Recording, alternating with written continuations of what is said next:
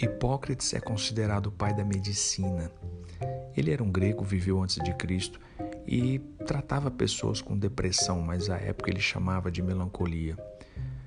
E é curioso a forma que ele tratava o melancólico, ele geralmente receitava exercícios físicos, uma boa dieta e também a prática chamada sangria.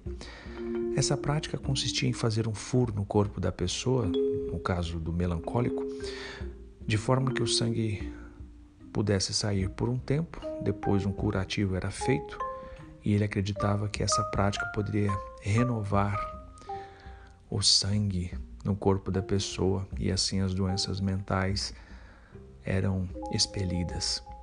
Mas aí dois filósofos chamados Sócrates e Platão se levantaram contra ele e disseram o seguinte: Olha, Hipócrates, vocês médicos não têm autoridade para tratar os melancólicos, somente os filósofos.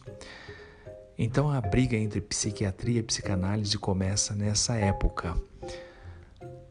Há alguns que acreditam que a depressão ou a melancolia tem que ser tratada com remédios, e outro grupo acredita que a terapia é suficiente.